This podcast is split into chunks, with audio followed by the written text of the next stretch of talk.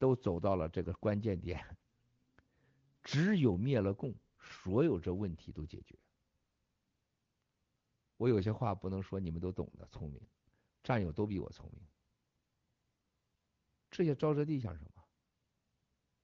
只有灭了共产党，我的美元才能保住；只有灭了共产党，我才有一个新的历史市场的故事，货币金融的故事。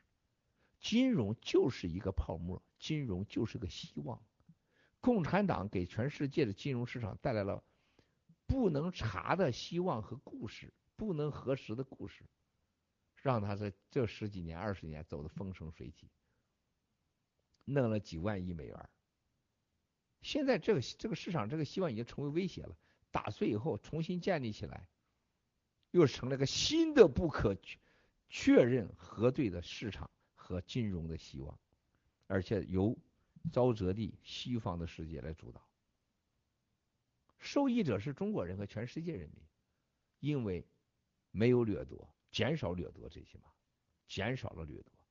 百分之一的人控制全世界的财富，要重新洗牌，财富重新分配，全世界权力重新集中，全人类生活方式重新改变。